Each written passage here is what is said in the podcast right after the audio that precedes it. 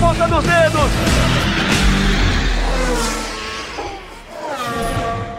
Rafael Lopes.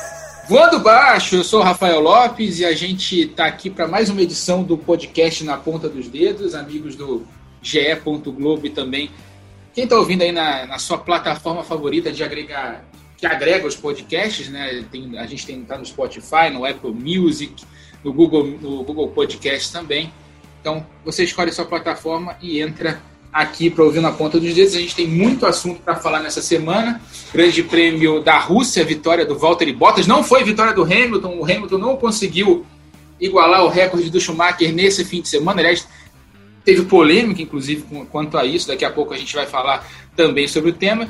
Estamos aqui com um elenco de peso aqui para a gente começar esse podcast, né? a edição número 58 do Na Ponta dos Dedos. Vou começar com o Felipe Giafone que está direto de São Paulo, vai estar tá no fim de semana correndo na Copa Truck e agindo de repórter comentarista na história. Tudo bem, Felipe? Um grande abraço. Um grande abraço, Rafa. Prazer estar de novo com, com vocês aqui. E é isso aí, esse fim de semana eu vou estrear, né, como repórter, comentarista ok, já, já quebrei o galho um pouquinho, para piloto também já quebrei uns galhos, agora repórter vai ser a primeira vez. Repórter comentarista, nem sei como é que vai ser, mas acho que vai ser bem legal.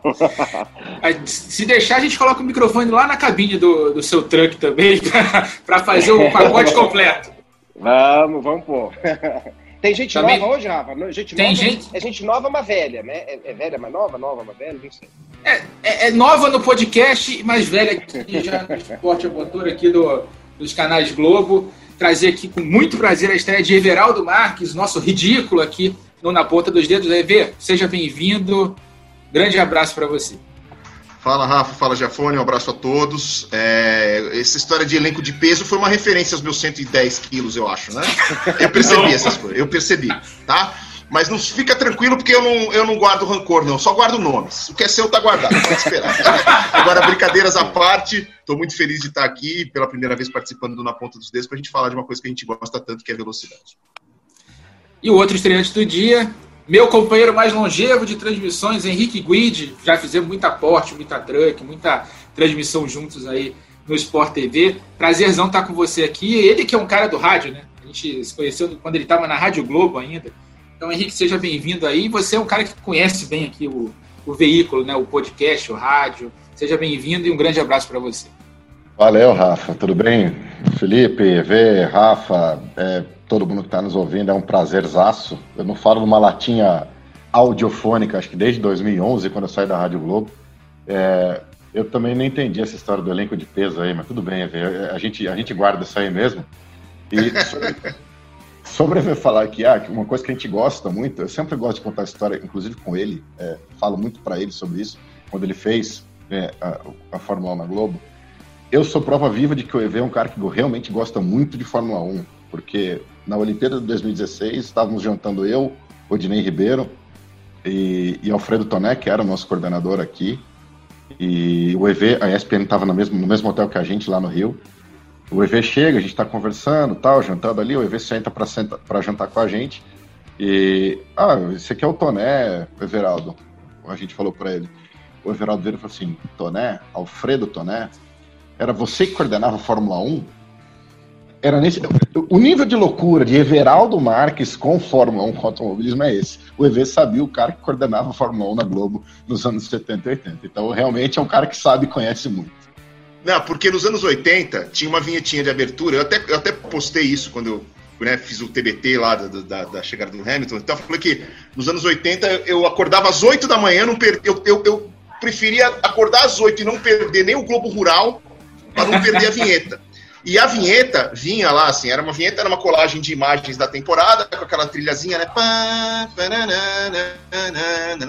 E aí vinha, Rede Globo apresenta Grande Prêmio da Inglaterra, direto de Silverstone, narração Galvão Bueno, comentários Reginaldo Leme, coordenação Alfredo Toné. Isso nunca saiu da minha cabeça, então quando eu trombei o Toné, eu falei, meu Deus, é ele!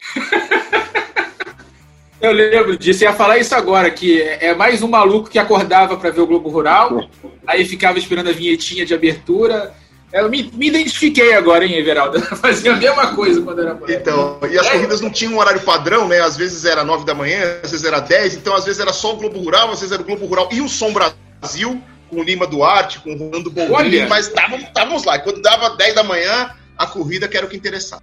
E eu não vou te dizer que a, quando eu boto agora para acordar para fazer as transmissões de madrugada, né? Tipo agora o último Grande Prêmio da Rússia, no primeiro dia eu tava duas e meia da manhã acordando para ir pro Sport TV fazer barba e tal. O despertador é a musiquinha, né? Da, da, abertura das transmissões da Globo. Então eu pulo da cama rapidinho. Opa! Peraí, tá na hora, mas tudo bem, deixa pra lá. então a gente vai falar do Grande Prêmio da Rússia. A gente teve um final de semana bastante movimentado, um treino classificatório complicado ali. O Hamilton foi pole, dando show mais uma vez, batendo recorde da pista, mas foi um treino complicado para ele. Ele teve volta anulada no Q1, volta anulada no Q2. No, Q, é, no final do Q2 passou faltando segundos para acabar o, a sessão e conseguiu fazer um tempo para classificar para o Q3. E no Q3 a, arrasou a, a, a, concorrência, mas largou de pneu macio, enquanto todo, tanto ele quanto, quanto Bottas quanto Verstappen Bottas terceiro no grid, Verstappen segundo no grid, largaram de pneu médio, levando uma vantagem estratégica ali, que acabou se refletindo na corrida. Mesmo com a punição, seria algo, seria uma tarefa complicada para o Hamilton enfrentar o Bottas nessa corrida, já que o Bottas podia alongar a primeira janela de pit stop, né? a, primeira, a única parada da corrida, ele podia ter alongado esse primeiro trecho.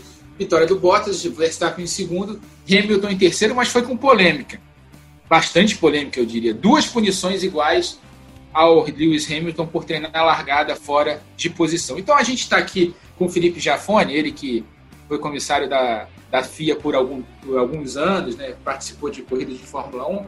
Trazer aqui o Você é o Comissário. Everaldo, Henrique, Felipe, quero a opinião de vocês. Vocês puniriam Lewis Hamilton pelo incidente da largada lá, da treino, treino de largada antes da corrida? Eu vou começar com o Felipe, que é o cara que entende da regra, e depois a gente, depois a gente dá a nossa opinião. Bom, vamos lá, Rafael. Uh, sim, uh, puniria sim, porque uh, às vezes a gente pode pensar o seguinte, né? Ah, mas ele levou vantagem? Não dá para saber. Por quê? Todo mundo tinha que treinar a largada num determinado ponto que está escrito no, no, Race Notes lá, que Rafa, você sabe, você recebe também, e tá lá o lugar específico. Se está dizendo que é lá, tem que ser lá para todo mundo. Uh, e qual é o problema? Por que, que o Hamilton não quis acelerar lá? Porque o pessoal que vai treinando, né, o fim de semana inteiro, eles vão treinando largada lá. Vai emborrachando. O pneu vai saindo, vai, vai emborrachando, uh, e aquele ponto começa a ter muito mais gripe, gruda muito mais a borracha do carro a hora que ele sai lá. O Hamilton percebeu isso, falou, pô, isso aqui tá com muita borracha, eu posso treinar, né, em outro lugar. Ele perguntou, depois que eu fiquei sabendo ainda, que pelo rádio a Mercedes autorizou, né, falou, pode. Ele uh, experimentou duas largadas em pontos diferentes da pista. E aí uh, você faz, você tem toda uma regulagem, né, de embreagem, de sensibilidade de saída para o carro não patinar e também lá de, de settings de volante para você largar numa condição sem borracha, que só ele teve essa condição. Então, se você for pegar até o, uh, o Verstappen falando depois da corrida, ele falou: Nossa, eu achei que eu tinha largado muito mal, porque a pista estava lisa só que depois eu vi que tava todo mundo largou mal, porque não tinha gripe na pista. E de repente o Hamilton levou sim uma vantagem fazendo isso, porque ele já treinou numa, num local diferente. Então, uh, eu acho que sim, os pontos que foram retirados foi, foi ok, porque no fundo eles enxergaram que teve, que a, que a equipe uh, autorizou e, e de repente o piloto só foi no embalo. Então também achei isso justo. Então achei que de forma geral eles mandaram bem. Só que era uma punição que até eu comecei a procurar. Eu falei, meu Deus, o que, que, que, é para dar? Eu também não sabia. Eu comecei a procurar onde estava escrito. E você, uh, né, para o pessoal entender, você tem o código desportivo da Fórmula 1, você tem um, o código, uh, depois, o, o, técnico, e você, quando não está escrito nenhum dos dois, você vai para o internacional, que é bem grande e complexo, com vários adendos e, e, e tudo mais. Então eles demoraram um pouco até para achar o que, que, tipo de punição para dar, mas eu acho que a punição foi correta. Até aproveitando, Felipe, você que trabalhou muito lá, e para o pessoal que está em casa, que eu, depois da corrida lá, a gente viu a punição, e não é a primeira vez que a gente vê uma punição agora polêmica com a Mercedes e com o Hamilton, teve a história lá de Monza, nas duas corridas. É, só para você, é, você como foi comissário, só para você explicar, tem duas coisas que eu queria te perguntar. Primeiro, como é que funciona o procedimento ali quando os quatro comissários estão na sala lá, eles têm todas as imagens, tem mais imagens inclusive do que a transmissão oficial da Fórmula 1, né? eles têm até as imagens do circuito de segurança, tem telemetria ali em tempo real, tem muita coisa que a gente não tem acesso em casa e nem nas transmissões de televisão. E a segunda pergunta é o seguinte: o Mika Salo, que era o comissário convidado dessa corrida, ex-piloto, foi piloto da Ferrari, ganhou a corrida na Ferrari, inclusive na Fórmula 1, naquele ano que o Schumacher quebrou a perna em 99, vazou a punição para a TV finlandesa, pouco antes da largada. Eu, eu peguei o áudio, inclusive, é, da transmissão finlandesa, porque alguém legendou em inglês, então, para entender finlandês, eu não estou nesse nível aí de, de língua estrangeira. Mas a ele, ele o narrador da TV finlandesa fala, ah, o Mika Sala acabou de me mandar uma mensagem dizendo que isso, um pouquinho antes da largada, dizendo que o Hamilton vai receber duas punições de 5 segundos. Isso gerou uma polêmica muito grande. Primeira pergunta, como é que funciona o processo? E a segunda pergunta, pode é, acontecer esse tipo de coisa? Você, como comissário, pode vazar essa, é, uma possível punição?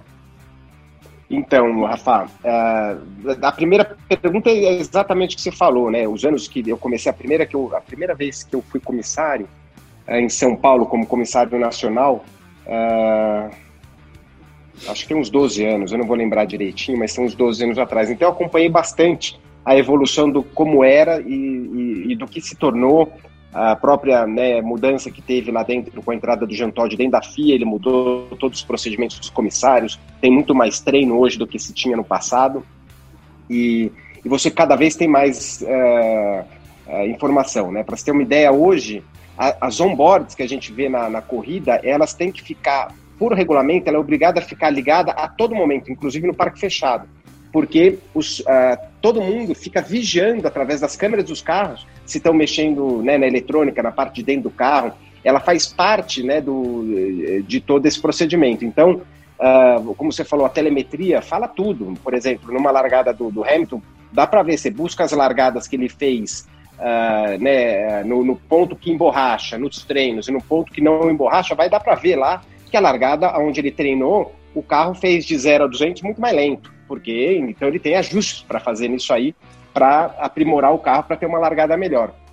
Então, tem muito. Só que quando é preto no branco, é ok, né? É fácil, porque você são procedimentos, tipo uh, esse da largada, por isso que eu te falei, para mim esse foi mais o que não era tão fácil, que não foi fácil de achar o, qual punição, mas estava escrito, é mais fácil você fazer. O problema é quando você tem um incidente que você acha uma coisa, eu acho outra, um piloto acha outra, aí o negócio não para nunca, e essa polêmica sempre vai existir, né? Porque isso aí cada um acha de um jeito, tem piloto mais agressivo que acha que é ok, tem outros que não. É, então isso aí com toda essa tecnologia, para esse tipo de incidente, quando é mais polêmico, de toque, é, não, não adianta em muito, porque é o ponto de vista. Já quanto ao Mika Salo, é, a bucha é grande aí, viu? Porque assim, eu lembro, eu, eu, você assina todo. Quando eu virei comissário internacional, que é o Mika Salo, no caso ele estava é, de piloto convidado, né? Eu trabalhei como uh, fora do Brasil, né? Como, piloto convidado e como segundo comissário. Uh, e o piloto, você não pode falar absolutamente nada, né? É, tipo, se chega alguém na imprensa e fala, por que, que você fugiu? Porque eu lembro que isso me incomodava no começo, que às vezes eu, no começo eu perdia muito, né? Assim, os caras achavam uma coisa, eu achava que não. E aí, né, eu era o comissário nacional, cara, não sei o quê, e eu ficava bravo, e depois falava com o Charlie White, subia depois da corrida, tudo, eu passava um, um e-mail e falava as minhas explicações por que eu achava que teria que ser diferente no meu ponto de vista. E então, é, só que tudo isso, é, é, esse compromisso, que a hora que você fala com alguém, você fala em nome dos comissários. Você não pode falar, ah, mas eu fui uhum. voto vencido. Porque senão, né, tá bem claro e você assina o documento. E, então, acho que o Mika Salo vai ter problema, ele não poderia ter feito isso. E, e até buscando atrás, a minha última participação como comissário uh, foi no GP, a última do ano é Abu Dhabi, né? Isso. Uh, foi Abu Dhabi 2018. 18. E, e, e não era para eu ter ido, era o Mika Salo para ir no meu lugar. E aquela corrida tinha uma decisão muito importante para ser tomada, que era a, a bucha da, da Haas contra a, a Racing, uh, Racing Point, que era de, de pontuação, uma É, ou era Renault? Era Renault, não, era, era Renault. Negócio duto de era freio. Renault, era Renault como. E eram. Isso, é, a gente ouviu a Renault e é, no fundo a Haas que, que, tava, que era. Né, que estava buscando uma grana que ela achava que tinha direito que valia, que valia milhões. Uhum. E depois que aconteceu esse fim de semana, eu entendi, porque eu lembro que o Charlie me ligou e falou: Felipe, você pode fazer Abu Dhabi? Desculpa, eu tô ligando em cima da hora. Uh, e aí eu olhei, era uma fim de semana de 500 milhas. Pô, eu falei, Charlie, eu vou. Uh, vambora. Era tipo um mês antes.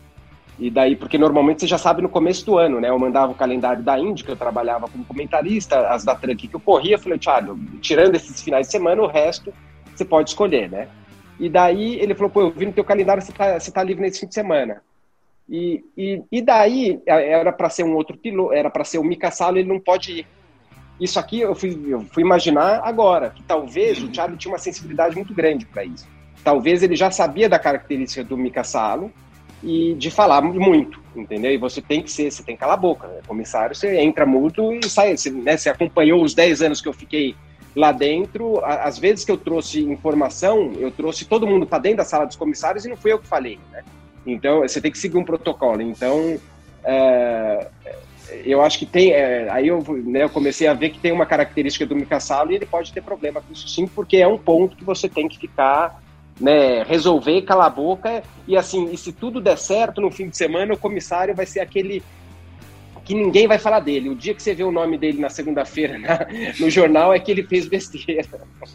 É, e, e, nesse, fa nesse caso, o fato de você ter um ex-piloto lá, ele acaba atraindo todo aquele. ele sendo para-raio da encrenca, né? Quando você. E, não, isso, isso eu lembro na época do, do Charlie, porque eu entrei na época que não tinha os pilotos, e o Charlie, uh, e, e, e, com a vinda dos pilotos, principalmente dos ex-Fórmula 1, ganhou muita atenção o papel dos comissários, né? Então a, mídia começou a cair muito mais em cima, querer saber como funciona e o piloto tem o costume de falar. Então eles tinham que falar, piloto, você não pode falar, você tem que falar em nome do comissário, é diferente. Mas é difícil, eu lembro que para mim foi muito difícil no começo também, uh, sabe, é, concordar ou, ou, abaixar a cabeça para uma coisa que foi que você não pensava daquela forma. Então é um papelzinho diferente. É interessante, mas hoje eu não sei se eu faria não, porque é só bucha. Né?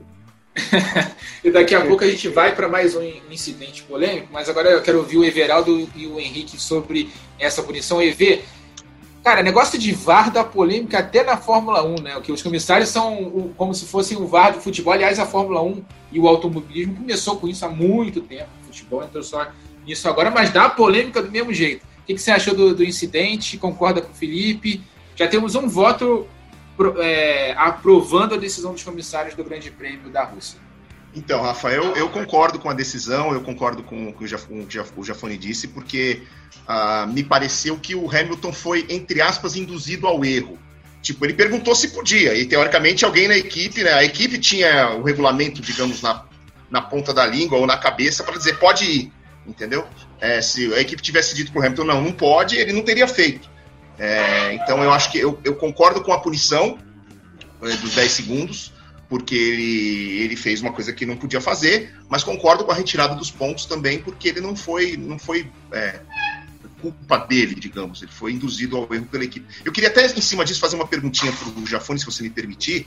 É, Felipe, tem a, a, turma dos comissários que fica lá prestando atenção. Esse, esse episódio do Hamilton foi incomum, tanto que demorou né, para uma decisão acontecer. É, fora dos quatro comissários ali, é, tem mais alguém que pode auxiliar vocês do tipo, digamos que pelos quatro comissários tivesse passado essa história do Hamilton, ninguém tivesse se tocado do tipo, ô oh, gente, peraí, aquilo ali pode? Pode isso, Arnaldo? Entendeu? Se tivesse escapado dos comissários ali, tinha algum anjo da guarda que podia de repente soprar ali no ouvido dos comissários? Gente, isso aí talvez não pode, hein?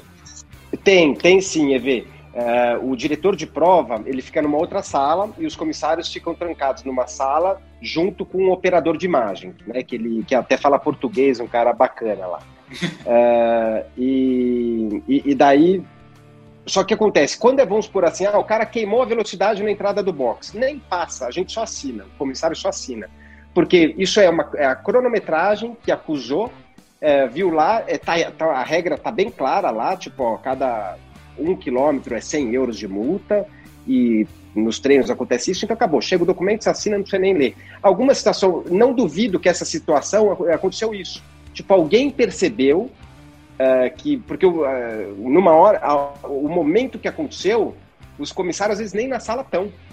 É um momento que, por exemplo, a gente. É hora de almoçar, senão depois é, vai saber é, quando, né? Exatamente, ou, ou, então vai no grid. Eu gostava de ir no grid. Eles falavam, pô, você, você quer ir pro, grid, é, ir pro grid? E se você tem a carteirinha, mas daí tem que ficar um comissário sempre na sala. Então pode ter passado. Então provavelmente isso aí veio um toque daí da direção de prova ou alguém dedando. Uma equipe que viu falou, opa, olha lá, tem o dedo, sempre o dedo duro, né? É, tem o, tem lugar, o palpite. Falou, é, tem o palpite. Como você é tem todas as onboards e tudo, é exatamente eles se policiam e já vão lá e falam, ó, porque as equipes têm o canal direto com o diretor de prova. Eles têm, isso é muito bacana. Então eles podem falar com dire... e, e vice-versa. E daí, se a direção de prova precisa investigar, que foi o caso, aí o diretor de prova vai falar assim: escuta, dá uma olhadinha no caso ali do Hamilton, porque parece que ele deu duas largadas que não pode. Aí a gente, aí os comissários começam a buscar imagem e provas para isso. É, estamos, então, estamos apresentando a central do apito com o Felipe Giafone aqui, Felipe Giafone tirando as dúvidas sobre o trabalho. Isso é muito legal, porque é, é uma coisa que a gente não fala muito, e sempre quando tem uma polêmica dessa, a gente sempre fica em dúvida do que, que pode, do que, que não pode, como é que é feita a avaliação, de como, como os comissários tomam as decisões deles. Então, Felipe elucidando aqui as dúvidas, é até bom para quem está em casa aí, que não conhece como funciona, ter uma noção da dificuldade que é o trabalho deles. No Grande Prêmio do Brasil, inclusive, Felipe de comissário lá, eu entrei com a Mariana Becker, na época que eu produzia para a Globo, para fazer uma matéria lá, mostrar como é, como é o trabalho deles lá, vi o operador de, de imagem, né, que eles têm lá, eles têm um, um, quinto cara na sala, que é um operador de imagens, que fala português, cara, ah, você quer que mostre aqui? Você quer...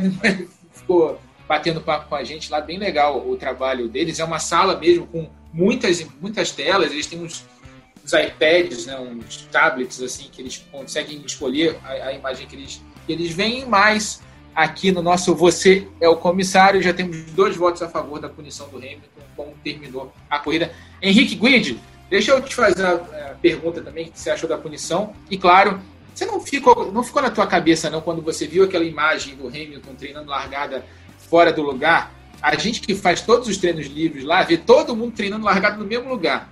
E sai aquela coisa que chama atenção, né? Pô, por que, que o cara, na, na, faltando é, minutos para a corrida, resolve treinar em outro lugar? Óbvio que é por causa da questão do, é, do lado lá tá emborrachado, mas assim, é, é, é, um, é, uma coisa que chama atenção, né? O que, que você acha, Guide? Eu acho, eu acho interessante essa explicação do Felipe, e, e, e agora eu entendi o porquê dos 10 segundos de ter sido tomada essa decisão, é, ela demorou, mas é, ainda assim foi dentro da corrida, coisa bem diferente do que a gente está acostumado a ver aqui no Brasil, inclusive, né? Principalmente em Stock Car, coisa que a é gente bate muito na CBA aqui, mas que a, a, a FIA conseguiu fazer isso rápido. Porque, pelo que eu li no Autosport, né? É, eu estava lendo ontem muito sobre esse assunto.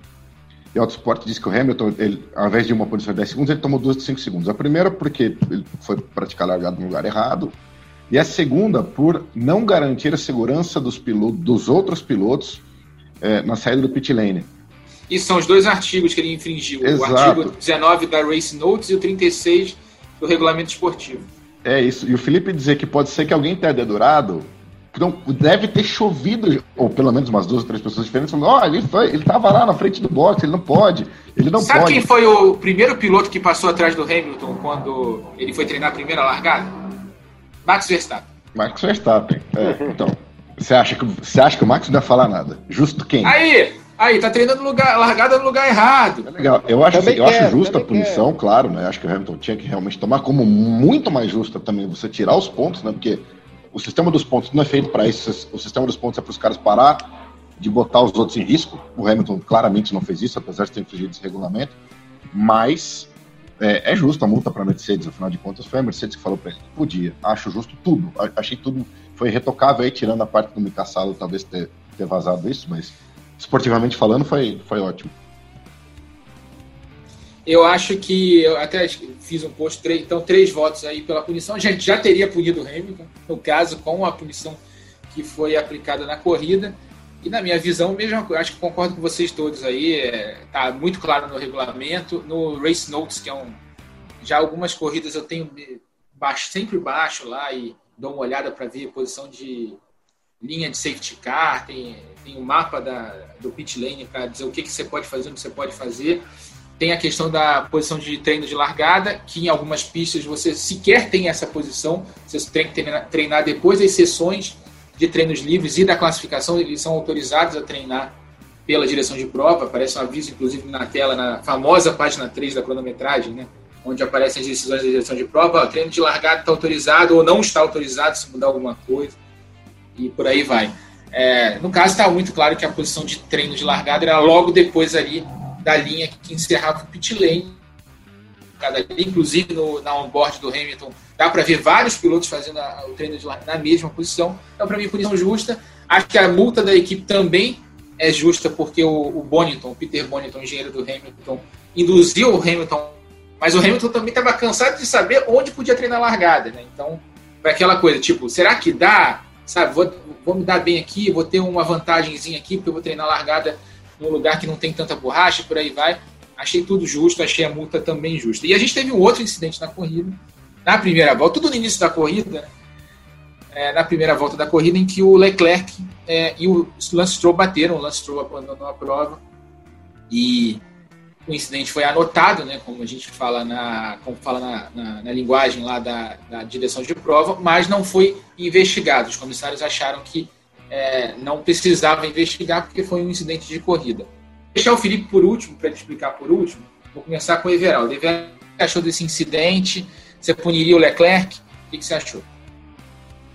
É, então, o Rafa, eu assim, acompanhando as imagens, é, a gente não tem tantas imagens super claras do que aconteceu, mas pela onboard do Leclerc, é, assim, eu fico talvez inclinado a não punir ninguém, ou, ou punir o Leclerc, mas assim, é, eu consideraria, eu, eu seria um pouco mais tolerante com os pilotos nesse momento, até por ser primeira volta, né?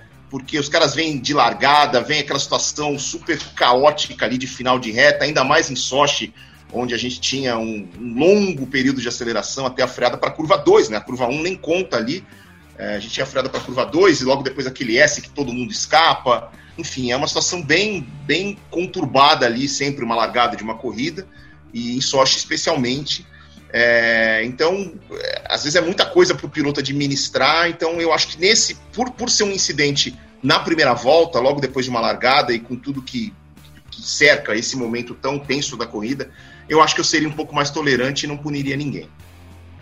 Henrique Guide, tua visão. Que a gente sempre conversa com os nossos, os nossos árbitros da central da pita aqui no futebol, Rafa, é o seguinte, que eles, têm, que eles falam assim na, na questão do VAR. Ah, o campo tem que ser respeitado, na maior parte das vezes. Eu acho que isso se aplica muito ao, ao automobilismo. O, o, tem que deixar lá. Eu acho que criou-se uma cultura na Fórmula 1, às vezes, dependendo da corrida, de se exagerar muito em punição, de se procurar pelo em ovo.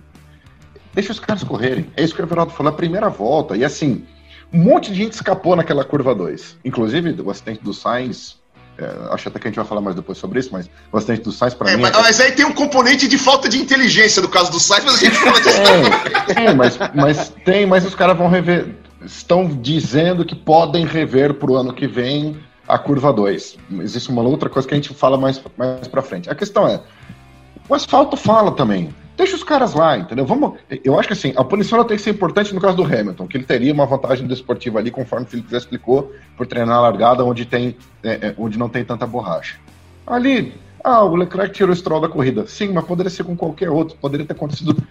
Porque os caras estão lá, gente, os carros são grandes, os carros estão muito grandes hoje em dia também, e os, e os traçados são os mesmos, quer dizer, tem que deixar correr. Eu acho que nesse caso não tem que punir, não. É, eu concordo, acho que se, pegasse, se eu pegasse esse incidente isoladamente, assim, esse incidente só, eu não, também não puniria. Para mim foi um incidente de corrida ali, um toque normal, primeira volta, como você estava falando. Só que a gente tem três incidentes agora históricos, assim, tipo, recentes até, em que a mecânica da, da pancada foi parecida e os comissários aplicaram sempre 5 segundos de punição na, no caso, na próxima oportunidade, que, por ser no início da corrida, era na parada de boxe, e mais dois, é, perda de dois pontos na carteira. Aconteceu isso no Grande Prêmio do Brasil do ano passado com Hamilton e Albon. Hamilton deu no Albon. Depois no Grande Prêmio da Áustria desse ano, com Hamilton dando de novo no Albon. E na Grande Prêmio da Inglaterra, com o Albon acertando Magnussen. Magnussen abandonando a prova.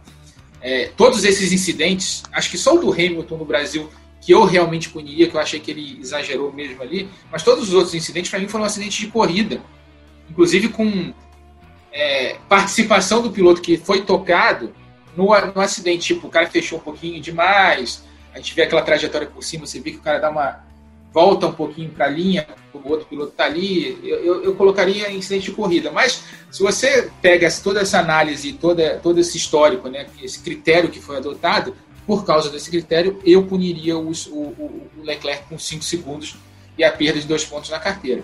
É a minha visão. Felipe, você que foi comissário, o que, que você achou e como é que, então, como é, que é tomada essa decisão? É, o, é, essas aí são as mais chatas de analisar, né? Que tem que ter a votação, é, porque às vezes realmente cada um pensa de uma forma, né? E, e, eu acho que isso também vai mudando, né? Se a gente for analisar um tempinho atrás, os próprios pilotos, os caras falam, ah, eles estão punindo para tudo. Vale lembrar que quem pede para punir são os pilotos, tá? Em briefing. Ah, o pau tá comendo, vocês têm que uh, punir mais. Só que quanto mais se pune, mais injustiça se comete. Uh, e para mim, assim, quanto mais regra se cria, ó, isso pode. Porque é o que você falou uh, daquele, para quem não lembra, né? O Hamilton e o álbum no Brasil, que tirou o pódio do álbum no Brasil, foi no bico de pato. Uh, e aquele Isso. é um ponto que a gente usa para bastante treinamento, até para estocar, que eu participo de alguns treinamentos junto com o pessoal, junto com o pessoal da CBA. Aquele é o típico lugar que, por exemplo, o Hamilton veio, mergulhou para cima do, do álbum, o álbum não imaginou que ele que ele estava lá e ele fechou a porta porque o, o Hamilton estava longe. E aí pronto, foi decidida a punição para o Hamilton porque acharam que ele foi muito otimista e ele mergulhou e não tinha espaço. Mesmo porque se o, o álbum tivesse visto naquela ocasião, ele dava o espaço por fora, a próxima curva é por dentro, e o Hamilton não tinha como ultrapassar ele, não ia acontecer a ultrapassagem naquele momento. Então, foi a opinião. Só que no mesmo ponto, se você, se o Hamilton está um pouco mais para frente e bate, já, às vezes até o próprio álbum pode ser culpado. É, de, uhum. de ele, ele vê que o cara está entrando, ele quer fechar a porta e roda. Isso dá muita polêmica, principalmente em carros como a Stock Car, porque é o cara de fora que vem para trancar a porta, sabendo que o cara tá lá, tipo assim, ó, não vem que aqui sou eu, mas o cara já tá lá e ele roda, aí você põe... Então é, é muito polêmico esse tipo de, de decisão e de, e de incidente. Agora, no caso do... Uh, que aconteceu com os dois, né, com o Leclerc com o Stroll, Uh, eu, eu, eu, acho que você, ia perder por voto por 3 a 1 aí, né, Rafa? Porque assim, mas eu também entendo o teu lado, porque esse é o tipo de incidente que se você pega os comissários, uh, ou, ou se vamos supor, muda o piloto, é o Grosjean, ou se, entendeu, muda a ocasião, um cara que vem sempre causando, caberia sim até. Uh, o que eu vejo que passou, que passou ok nesse incidente foi que se, se você, a imagem da TV não dá para ver, né? Você vê um cara rodando, ela de cima. Quando você vê a, a onboarding do uh, Stroll, você vê que ele deu espaço. Aí, a partir da, da imagem do downboard do Stroll, você fala assim, o Leclerc é culpado, porque pô, ele tá, deu espaço e, e foi tocado. Só que daí você olha a, a, a onboard do Leclerc, você vê que ele colocou, assim, ele mergulhou praticamente o carro inteiro pelo lado de dentro. E também ele deixou um espaço, então acho que foi muito mais falta de sorte, porque os, ninguém queria encostar em ninguém. Diferente que é um carro fechado, que os caras, ah, vou deixar bater aqui, pronto, vou deixar vou escorar no cara. Isso acontece em carro diferente. Em Fórmula não, tanto que também o Leclerc perdeu algumas posições no, naquele incidente. Então acho que assim uh, não puniria, mas também se, se eles tivessem punido com 5 segundos, não seria o fim do mundo, entendeu? Então tá aí.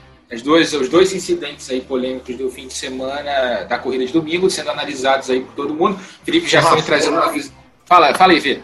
Eu queria até fazer mais uma perguntinha para o Felipe em cima desse, desses incidentes, porque assim, é, antigamente, não sei se você concorda, Felipe, safety car na Fórmula 1 era quase que um evento bissexto. Quando acontecia, Exato. você fala assim: Meu Deus do céu, temos um safety car. né? Agora, é, as coisas estão acontecendo com. A presença do safety car está acontecendo com mais frequência.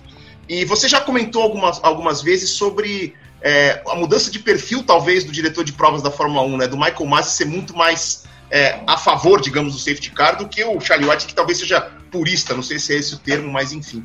É, é, eu queria que você comentasse um pouco sobre isso, por favor. É, a Fórmula 1 hoje é mais propensa a safety car por conta da, da condução do Michael Masi, na sua opinião? Eu acho que sim. É, eu não sei, eu não consigo te afirmar se tem algum direcionamento de cima, tá, dele, porque o Charlie era um cara muito, o, o Charlie White ele, ele fazia o papel de três, quatro pessoas para ele tinha tanto conhecimento em tantas, né, ele fazia o regulamento, estava 100% envolvido no regulamento de 2000 agora 2022, né, mas é, do ano passado, uh, ele tinha né, noção de, de todas as áreas, porque passou por tudo. Uh, já o Michael Messi é mais específico para uh, ah, direção de prova, né? É um australiano, do, né? Mas também já estava ao lado do Charlie, sabia como o Charlie dava. Eu conheci o Michael Messi no Brasil uh, um ano antes, quando ele estava acompanhando o Charlie. então, só que é uma postura, uma postura diferente. Ele começou a tra trazer a bandeira de advertência, que eu acho muito legal, que não se dava na época do Charlie, que é uma bandeira que a gente recebe desde o kart como piloto. Tipo, você deu um toque, Ó, não tem punição, mas a gente viu aqui, fica esperto, que a próxima vem bomba. E, e, e que eu acho que isso foi um, um plus. E a, a, a do, do, safety car, acho que veio para dar uma alegrada, né? Assim, eu, eu, gosto, porque antes era tudo muito. Tipo, é o que aconteceu nesse GP lá, é, quando. No momento que deram o safety car virtual, né? Porque você para, você precisa seguir o delta, nada muito acontece. Quem parou no box naquele momento leva uma vantagemzinha e depois volta e ter competição. Eu gosto de ver o pau comer mais, assim. Então, talvez pela minha forma do jeito americano, às vezes acaba que ganha um cara meio nada a ver, como já aconteceu com o Gasly, como tudo, mas eu acho que isso, a Fórmula 1, ela tem essa, esse negócio de, não, tem que ganhar o melhor.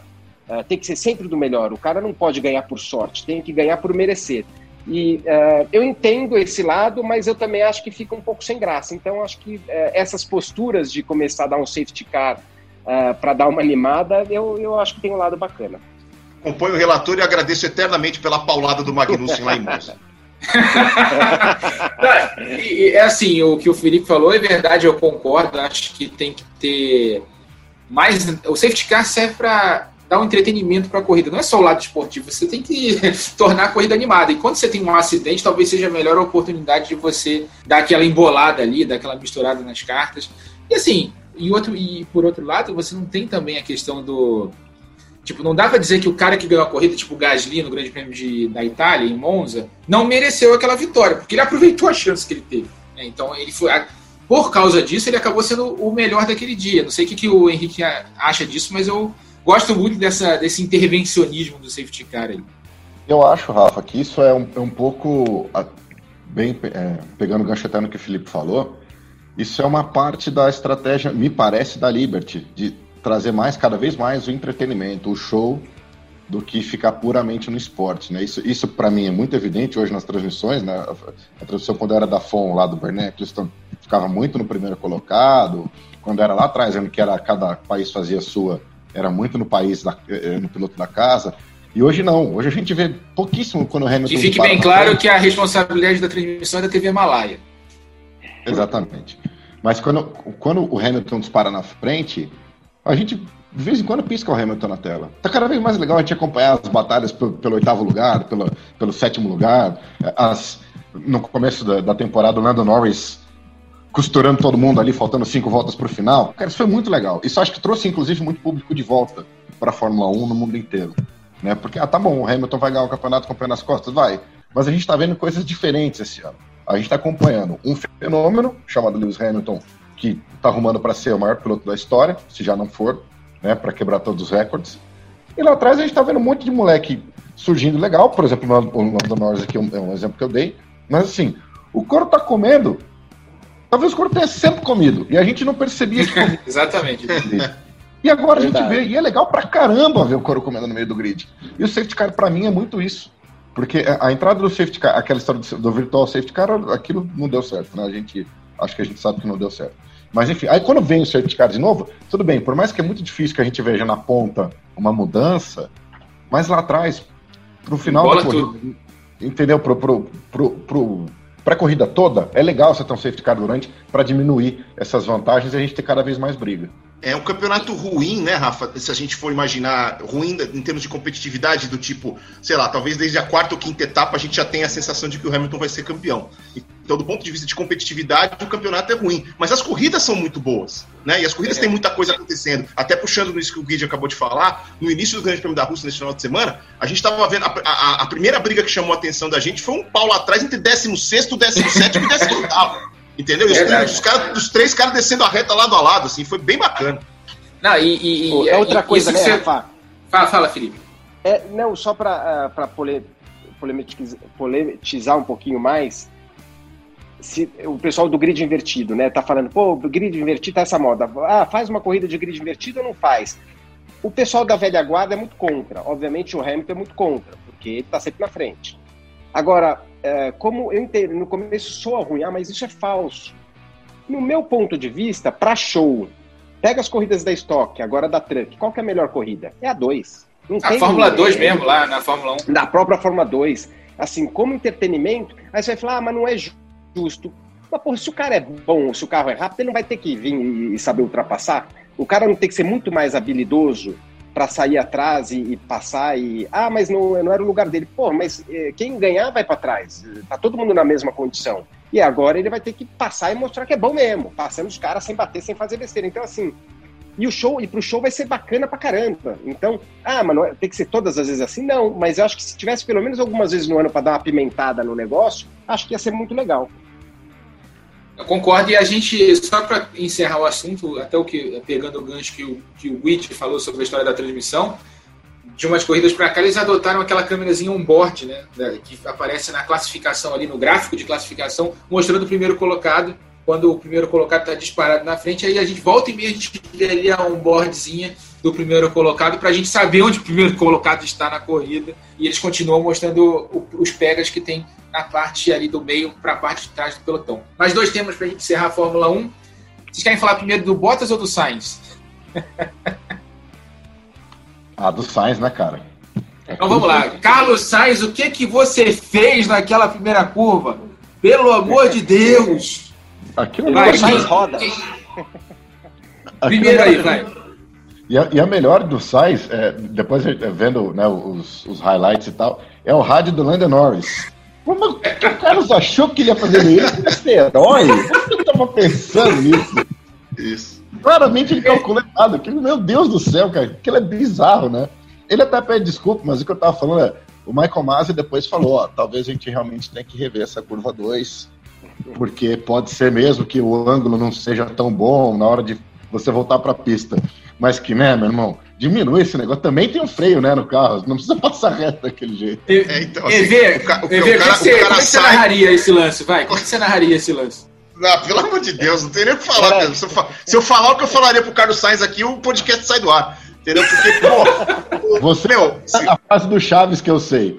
Eu sei é, o que você tem de burro, você tem de burro, Carlos Sainz. Porque, meu, sai da pista e tem uma chicane de isopor ali, né? É óbvio que não dá pra fazer na mesma velocidade que você tivesse dentro da pista, filho.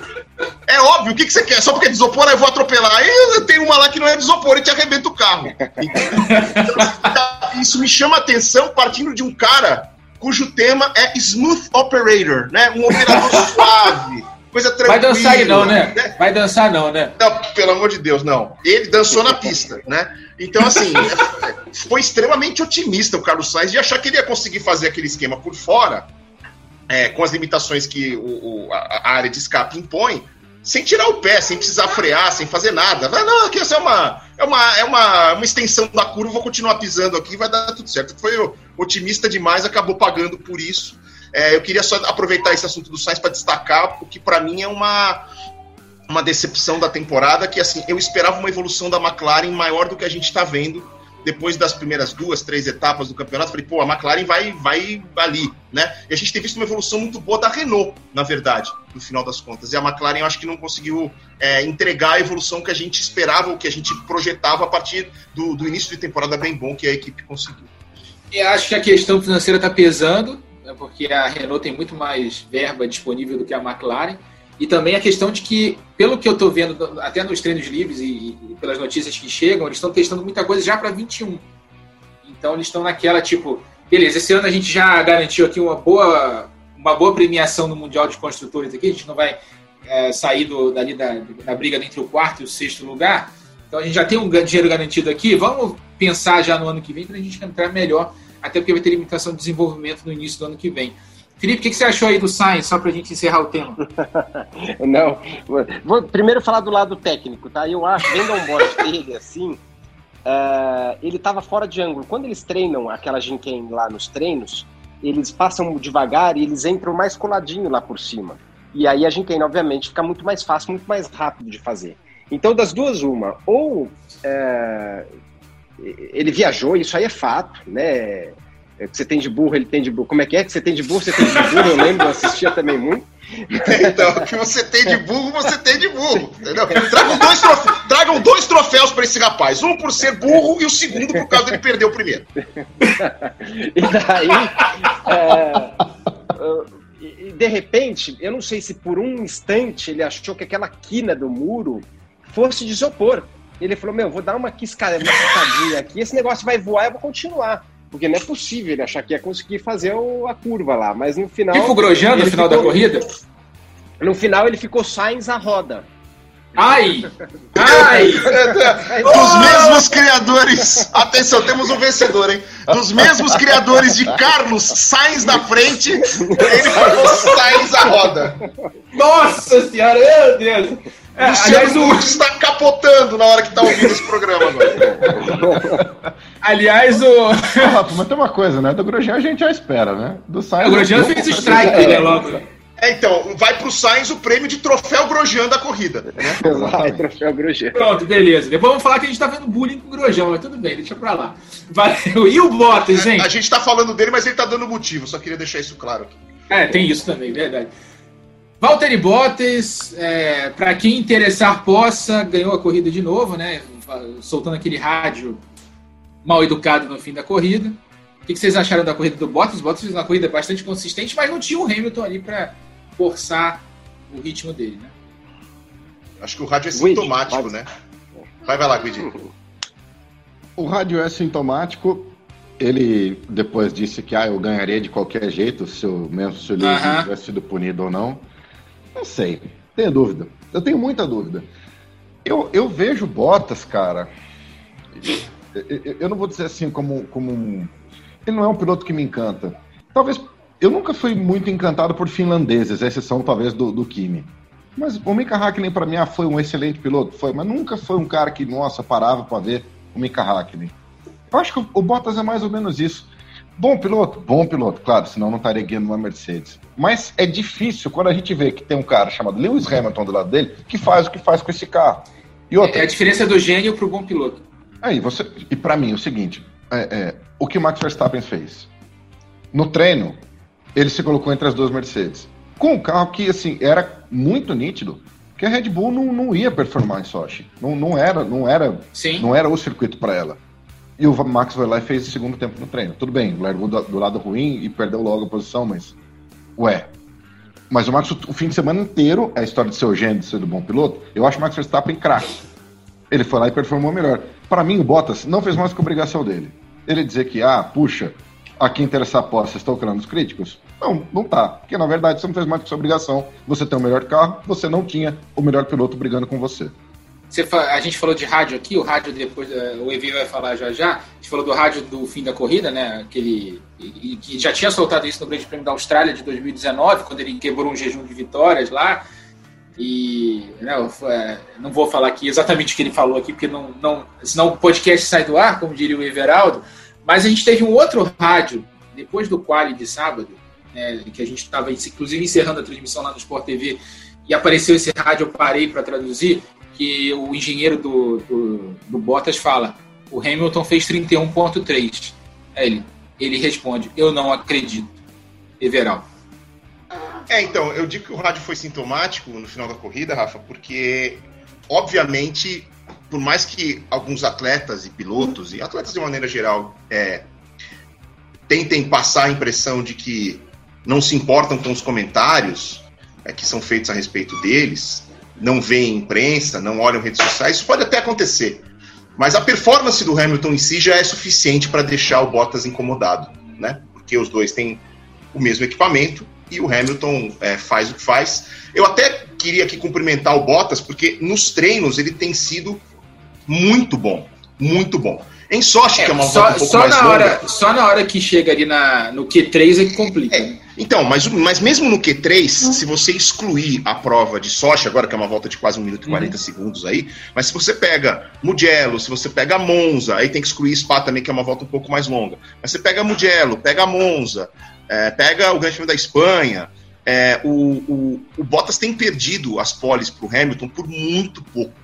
Por ali, por uhum. menos de 100 milésimos, se você for ver na, nos, nos, tempos do Q3. Então, assim, é, meu, é um piscar de olhos, né? E aí o Hamilton acaba ganhando a pole e tal, e largar na frente faz muita diferença em boa parte das corridas e tudo mais. Com o Bottas tendo dominado todos os treinos livres, aí chega lá na, na, no, no, na classificação, o Hamilton, por menos de 100 milésimos, vai lá e conquista a pole, é mérito dele, e depois da corrida ele faz o que faz. Então eu cumprimento o Bottas pelo que ele tem sido capaz de fazer nos treinos, mas me parece que, primeiro assim, é, ele, ele largou mal em muitas provas desse ano, Uhum. É, melhorou até isso nas, nas provas mais recentes, mas o ritmo de corrida dele, ele não consegue. Ele simplesmente não consegue ser tão consistente quanto o Lewis Hamilton de ser rápido, de andar no fio da navalha e de andar no limite, volta após volta, após volta, após volta. Por isso que a gente vê o Hamilton ali abrindo 2, 3, 5 segundos nas primeiras 5, 8 voltas, e aí a corrida sai do alcance por Bottas. Como disse o Guide, dessa vez, pelas circunstâncias da punição, o Hamilton não estava ali para briga. Então o Bottas uhum. tinha quase que a obrigação de vencer a corrida. Né? É, ele tinha a obrigação de conduzir o carro, o melhor carro da Fórmula 1, sem o Hamilton como um rival direto. É, isso não tira o mérito dele, porque é, toda vitória tem, tem o seu mérito, ele aproveitou das circunstâncias e venceu, mas é isso. É, o Bottas não parece dar demonstrações de ter condição de, em ritmo de corrida, principalmente, desafiar o Hamilton. Para encerrar o tema Fórmula 1, Felipe Giafone queria fazer uma provocação para você, para a gente encerrar aqui o tempo. Se a gente pegar Valtteri Bottas e Max Verstappen, cada um com o carro que eles têm, quem que está andando melhor? Quem que consegue performar melhor na Fórmula 1 atualmente? Ó, aí eu, eu jogaria já eu, já, eu já tiraria até o Bottas da, da ocasião e colocaria com o, com o Hamilton mesmo. É, porque eu acho que o, o, o Verstappen está muito mais próximo do, do Hamilton do que do Bottas, né? O Bottas está fazendo um papel de ótimo segundo piloto, é tudo que a Mercedes precisa, né? Quando um tem problema, ele ganha a corrida. E né, teve a infelicidade de falar besteira no rádio lá, porque não tem que bater no peito, tem que né, falar, putz, legal, ganhei. Apesar de que o Bottas teve um fim de semana espetacular, tá? Ele mandou bem. Tenho minhas dúvidas se o Hamilton ganharia essa corrida também, tá? Uhum. Porque você vê em números de, de melhor volta, o Hamilton, uh, tudo bem, os 10 segundos que ele tomou na cabeça, chacoalhou a cabeça dele, ele precisou, né?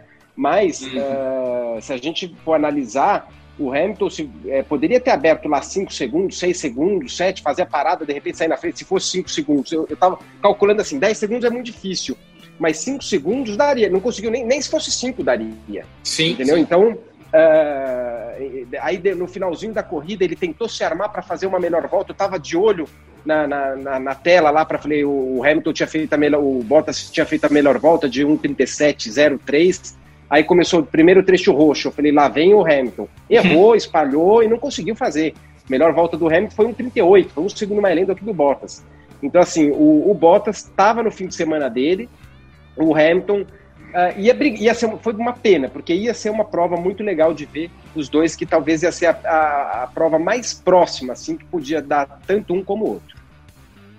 E só para a gente encerrar aqui o tema Fórmula 1, duas notícias, a gente vai falar mais delas na próxima semana. A, Ferrari está realizando uma espécie de vestibular entre os pilotos da academia dela lá. O Robert Schwartzman, russo, o Mick Schumacher, alemão, e o Callum Aylott, inglês, né, que estão correndo na temporada da Fórmula 2, vão participar dos treinos livres número um, né, dos primeiros treinos livres das próximas corridas até o fim do ano. O Mick Schumacher estreia já no Grande Prêmio de Eifel, próxima corrida na Alemanha, né, que onde o Hamilton inclusive pode igualar o recorde do pai dele de vitórias. Ele vai andar o primeiro treino livre com a Alfa Romeo e o Callum Aylott, né, o inglês, vai andar o treino livre com a Haas, né, com as duas equipes que têm motores Ferrari aí na Fórmula 1, vão começar a fazer um vestibular aí, porque a Ferrari está cogitando pegar duas vagas, uma na Alfa e uma na Haas no ano que vem, para colocar pilotos na academia dela. O Mick Schumacher é favoritíssimo, inclusive está muito cotado para ser na Alfa. Não acredito que ele fique fora é, do ano que vem, pelo sobrenome, pelo todo o histórico que o Schumacher tem com a Ferrari. Mas aí o Aylott e o Schwartzman vão brigar pela segunda vaga, de repente, ali na Haas, do lado, quem sabe, do Sérgio Pérez. Está sendo falado que o Sérgio Pérez vai correr no ano que vem pela equipe americana. A gente fala mais disso semana que vem na prévia do Grande Prêmio de Eiffel, lá em Nürburgring, que volta esse ano na Fórmula 1. Vamos falar desse fim de semana rapidinho, a gente está na reta final já do podcast.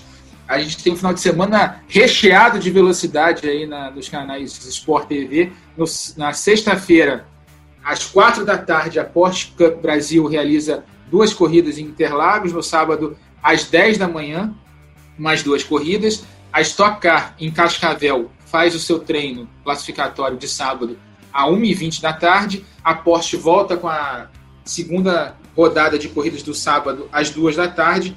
E às quatro da tarde, a Stock Car faz a sua corrida, sua primeira corrida do fim de semana em Cascavel. No domingo, 9 da manhã, treino classificatório da Stock Car.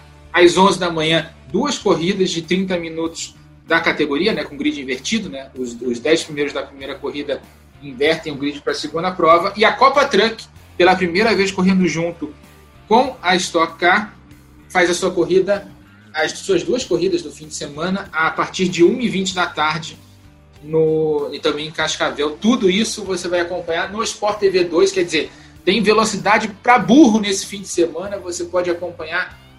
São, sei lá, eu tô fazendo aqui as contas de. No sábado são 8 horas de, de, de, de corrida. No domingo, um pouquinho menos, 6 horas. No, na, e na sexta-feira, mais duas horinhas. Quer dizer, 14, 16 horas de automobilismo de sexta a domingo aí para você.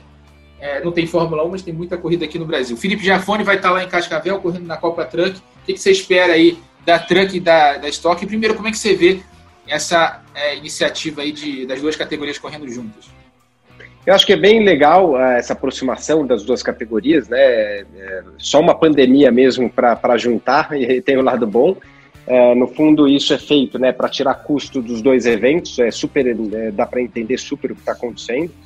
E então, uh, e acho que é uma boa oportunidade, principalmente para a Truck que está precisando né, do, do empurrãozinho, porque é um baita produto, mas né, desde que quem viveu os anos de glória, né, quando, na época que o Aurélio era vivo ainda e tudo, uhum. já viu o tamanho daquela prova, acho que ela tem um potencial enorme para voltar a ser uh, o, o, que era, e acho que vai no caminho, no, no, caminho muito bom. Então, o que vai atrapalhar um pouco o pessoal da Truck são os treinos, que sexta, na sexta-feira são próximos, apesar que mudaram agora, no sábado não tem treino.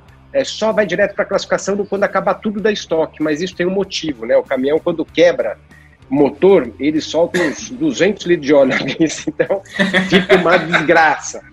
Uh, aí uh, você precisa de um tempo, o ideal é você jogar água para deixar a pista pronta para estoque, então também tem dessa posição uh, do promotor de, de deixar a truck no final, pelo menos para né, essa primeira uh, oportunidade. Lembrando que na truck é mais comum você ver quebras pelo regulamento, né? Você tem um motor livre, pode mexer muito, então tem essa facilidade. E, e no domingo a corrida é após a truck, né? Então Uh, para justamente uh, a, a estoque, né? A truck é após a estoque. Então, isso para não, não, atrapalhar a pista, mas eu acho que vai ser bem bacana e, e tenho certeza que muita gente da estocada nunca viu um caminhão andar. São mundos diferentes, né? O pessoal é mecânicos, é diferente, né? Do que do que se acostumado. Eu lembro quando eu cheguei na Truck e eu não conhecia ninguém lá dentro, assim, é um, porque é um público, é um, é um povo diferente, que hoje começou a mudar a cara, mas vai ser muito legal para mostrar para o pessoal da Stock Car o, de perto a Copa Truck.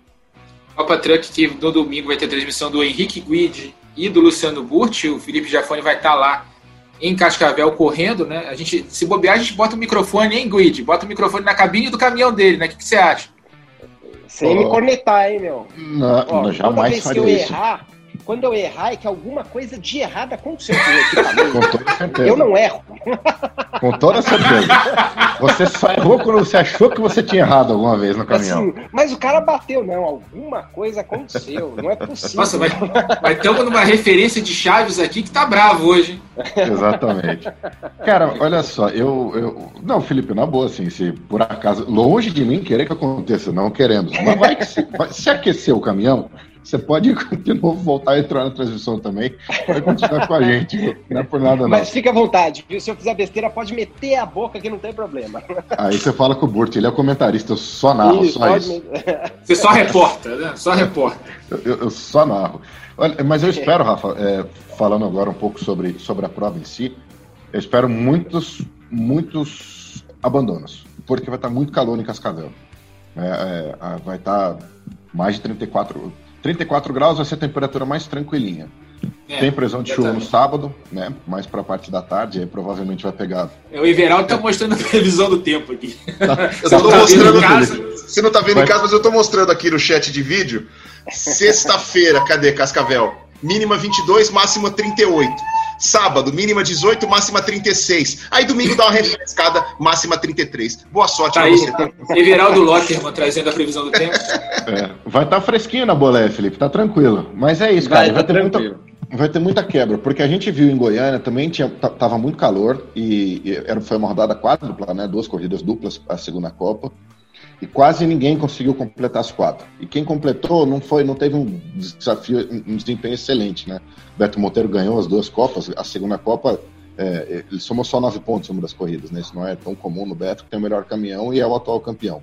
É, então prevejo de novo muitos abandonos, muitas quebras, o que é legal porque pode dar uma mexida no campeonato, né? Se a gente tem esse sistema de copas, a gente viu o Zé Augusto Dias está classificado para a superfinal, por exemplo, se classificou na segunda Copa em Goiânia. Vamos ver, tomara que tenha aí mais uma outra cara um pouco mais diferente aí que se classifique. Pode ser até um caminhãozinho azul metálico, não sei, o número 4 é... não tá classificado para final não, mas quem sabe. Só para só a gente trazer informação aqui, até pro, pro Guide, né? Eu tava falando ontem com o pessoal da Truck, é uma etapa da, da Copa. Como agora eles têm um calendário, uma margem maior Perfeito. de calendário até o fim do ano, essa não vai ser uma Copa inteira, vai ser apenas uma etapa da Copa com duas corridas, como a gente estava acostumado até o ano passado. Esse ano, por causa da pandemia, a gente está vendo formatos diferentes em todas as categorias. EV, tá ansioso aí pro fim de semana de velocidade? Sempre, né? A gente dá um jeito de acompanhar o máximo possível. É, eu vou estar envolvido em outras coisas, tem transmissão do Campeonato Italiano é, domingo de manhã e tal, mas sempre que possível eu vou estar acompanhando. Eu gosto muito, assim, eu lamento que tenha sido por causa da pandemia, mas gosto da ideia do festival de velocidade, de você botar duas categorias, porque, como disse o Jafone, são públicos diferentes. Então, tem a galera que está indo lá por causa dos caminhões, tem a galera que está indo lá por causa da estoque. É mais gente vendo corrida, é mais gente curtindo um final de semana de velocidade. Eu gosto muito desse formato de festival e seria legal que, mesmo sem a pandemia, as categorias pensassem nisso até por uma questão de sustentar mesmo os custos, né? Como disse o Felipe, diminui os custos para as duas categorias. Seria uma coisa, se possível, é, pensando como fã da velocidade, eu gostaria de ver mais no ano que vem e na sequência aí. E o calor é um fator que vai ser aquela coisa. Eu, eu gostaria que o Felipe levasse para a boleia, de repente, uma, é, uma leiteirinha com água e um ovo cru dentro coloca lá. No final da corrida, eu aposto com você que esse ovo vai estar tá cozido, é só meter aquele salzinho e mandar pra dentro. nunca pensei nisso, hein? É melhor o ovo. Se colocar a galinha, coitadinha, ela vai sair frita também. o almoço de domingo tá garantido já. Pois é, aquele, aquele franguinho da hora do almoço. Praticamente um fome de padaria, né? Na, na, na cabine. Pra gente encerrar, só pra, queria que o Felipe falasse, o Felipe também, além de correr nesse, nesse fim de semana. Ele vai estar lá pra, como comentarista da Stock Car, vai participar da nossa transmissão direto dos boxes lá de Goiânia, vai estrear na função de comentarista repórter. Felipe, fala um pouquinho aí. E já fiquei, fiquei sabendo que por causa do calor liberaram bermuda para você, é isso aí? Ô, oh, minha bermuda tá chegando. E, então, eu, eu mandei assim, porque a calça que a gente usa é, é, é uma jeans escura, né? Quente pra burro. Então agora vão liberar até uma bermudinha lá. E não, acho que vai, vai ser bacana. Eu vou tentar fazer alguma coisinha, até com a ajuda de vocês, Rafa. Você vai estar, tá, conhece bastante gente lá. Vou tentar fazer correr de um lado para o outro. Lembrando que eu estou fazendo isso porque é, né, o, no Grupo Globo eles não estão liberando viajar, mas como eu já vou estar tá lá, não faria sentido nenhum uh, eu não participar, né? Então uh, acho que vai ser muito bacana, não vai atrapalhar minhas atividades como piloto lá da Truck. E então eu vou, tá, vou tentar fazer alguma coisa mais interna dentro dos boxes e puxar alguma informação um pouco diferente, vamos ver se sai. Mas o que a gente vê na pista, por enquanto, é um domínio dos carros da Corolla, né? Principalmente uhum. no campeonato. Se você olhar aqui o Rubinho, Rubinho Zonta, Ricardo Maurício, César Ramos, uh, Nelson Piquet, Thiago Camilo, os seis primeiros, tudo de Corolla. Então, uh, vamos ver como é que, uh, como é que se, se os carros Cruz dão, da, da, da, Chevrolet dão uma reagida lá.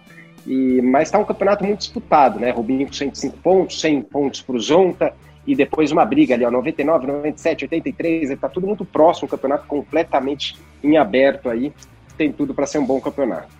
E, e, a gente, se a gente pegar as vitórias, só teve uma vitória do carro Cruze, né, que foi a, justamente a última etapa da, da, da, etapa, a última corrida da etapa passada em Londrina, que foi com o Ricardo Maurício ali na, Euro, na RC, né, ele correndo pela RC. Foi a única vitória de carro Chevrolet na Stock Car nesse ano. Vai ser um final de semana bem legal e a gente vai ter uma chance de ver na pista de alta velocidade se os pacotes, tá, o PEC 1 e o PEC 2 da, da Chevrolet, né, aquelas novidades aerodinâmicas que são feitas justamente quando um carro está muito melhor do que o outro, vão funcionar também numa pista de alta velocidade. Gente, Só me corrigindo aqui, Rafa, que eu falei uma besteira, desculpa. O Ricardo Maurício, que é terceiro, é Cruz. Então é, é, o Ricardo, o primeiro Cruz, e o Atila é o sétimo, que é o segundo. Aí, Guide, já tá querendo ser cornetado antes do final de semana, tá vendo? Aí, aí, aí não dá. E vai estar tá comigo na transmissão do treino da Stock. Vai estar lá de comentarista da repórter. Só uma coisa, Rafa. É, acho que o domínio vai ser muito amplo do Corolla. Primeiro, porque além de ser um circuito mais rápido, apesar de que agora a gente vai ver, de fato, se vai, se vai funcionar o PEC 2, o PEC da regulagem Isso. de altura, porque em Londrina não deu para todo mundo usar, quem usou se arriscou, porque as zebras eram muito altas e o carro pegava muito no meio. Então não fazia sentido para as equipes usarem esse segundo pack de altura. O primeiro nem se fala, né? Que é, que é botar mais, mais aerodinâmica, enfim, não faz, não faz sentido. Você perde mais velocidade ainda. É, então, nesse segundo, a gente provavelmente vai ver nesse final de semana em Cascavel os carros da Chevrolet já com é, aí sim o pack 2.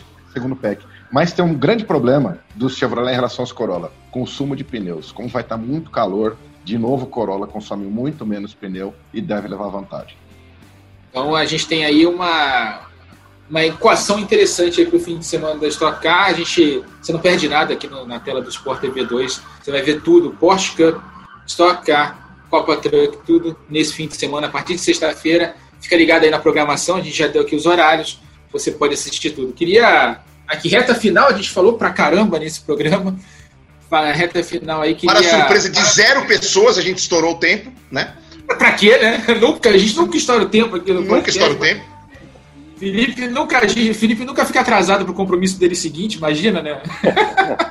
Mas é, reta final aqui do, do, nosso querido Na Ponta dos Dedos, mais uma edição aí, indo pro, pra conta, 58 edição. Felipe Giafone, obrigado de novo pela participação, boa sorte lá em Cascavel, como repórter, como comentarista e como piloto na Copa Truck. Valeu, obrigado, Rafa. Obrigado, EV. Boa sorte nas as outras transmissões. Precisa largar um pouco daquele da, da, da, bola. Tá com muita bola aí na mão, precisa vir um pouquinho também pro carro. O, Agora acabou o NBA, vai ficar mais fácil. e, Guide, tamo junto fim de semana aí. E um abração. Vamos, vai ser um fim de semana bacana, cheio de corrida aí. Everaldo Marques, prazerzaço estar com você aqui, primeira vez aqui no podcast Na Ponta dos Dedos. Um abração. E, cara, vai ser um final de semana animado. Vai ser animado, vai ser animado. Valeu, Rafa, valeu, Jafone, Guide, um abraço a todos. Deixar um beijo aqui pro querido Sérgio Maurício também, que essa semana tá, tá no DM, no mas DM. volta semana que vem, né? E para liderar também as transmissões de velocidade do Sport TV. Um beijo a todos, obrigado pelo, pelo convite. Aí foi uma honra ter participado pela primeira vez aqui do Na Ponta dos Dedos e até uma próxima. Henrique Guide também, mesmas palavras que eu falei para EV, prazer estar com você aqui. Vou te chamar mais vezes. Aliás, vocês dois estão convocados mais vezes, a gente combina mais outras participações. Guide, obrigado de novo e boa sorte aí no fim de semana nas transmissões. Valeu, Rafa. Bom, prazerzaço, cara. Chamar, a gente está por aqui sempre. Um abração. Boa, boas corridas para todos nós, né? Amantes de velocidade. É isso aí, chegamos a mais o, ao final de mais um episódio do Na Ponta dos Dedos, que tem produção, que tem edição do Bruno Mesquita e do Maurício Mota, a coordenação do Rafael Barros e a gerência do André Amaral. Até o final de semana, vamos estar juntos aí durante três dias no Sport TV 2. Um grande abraço e velocidade nos canais Globo. Emoção na pista. Na ponta dos dedos!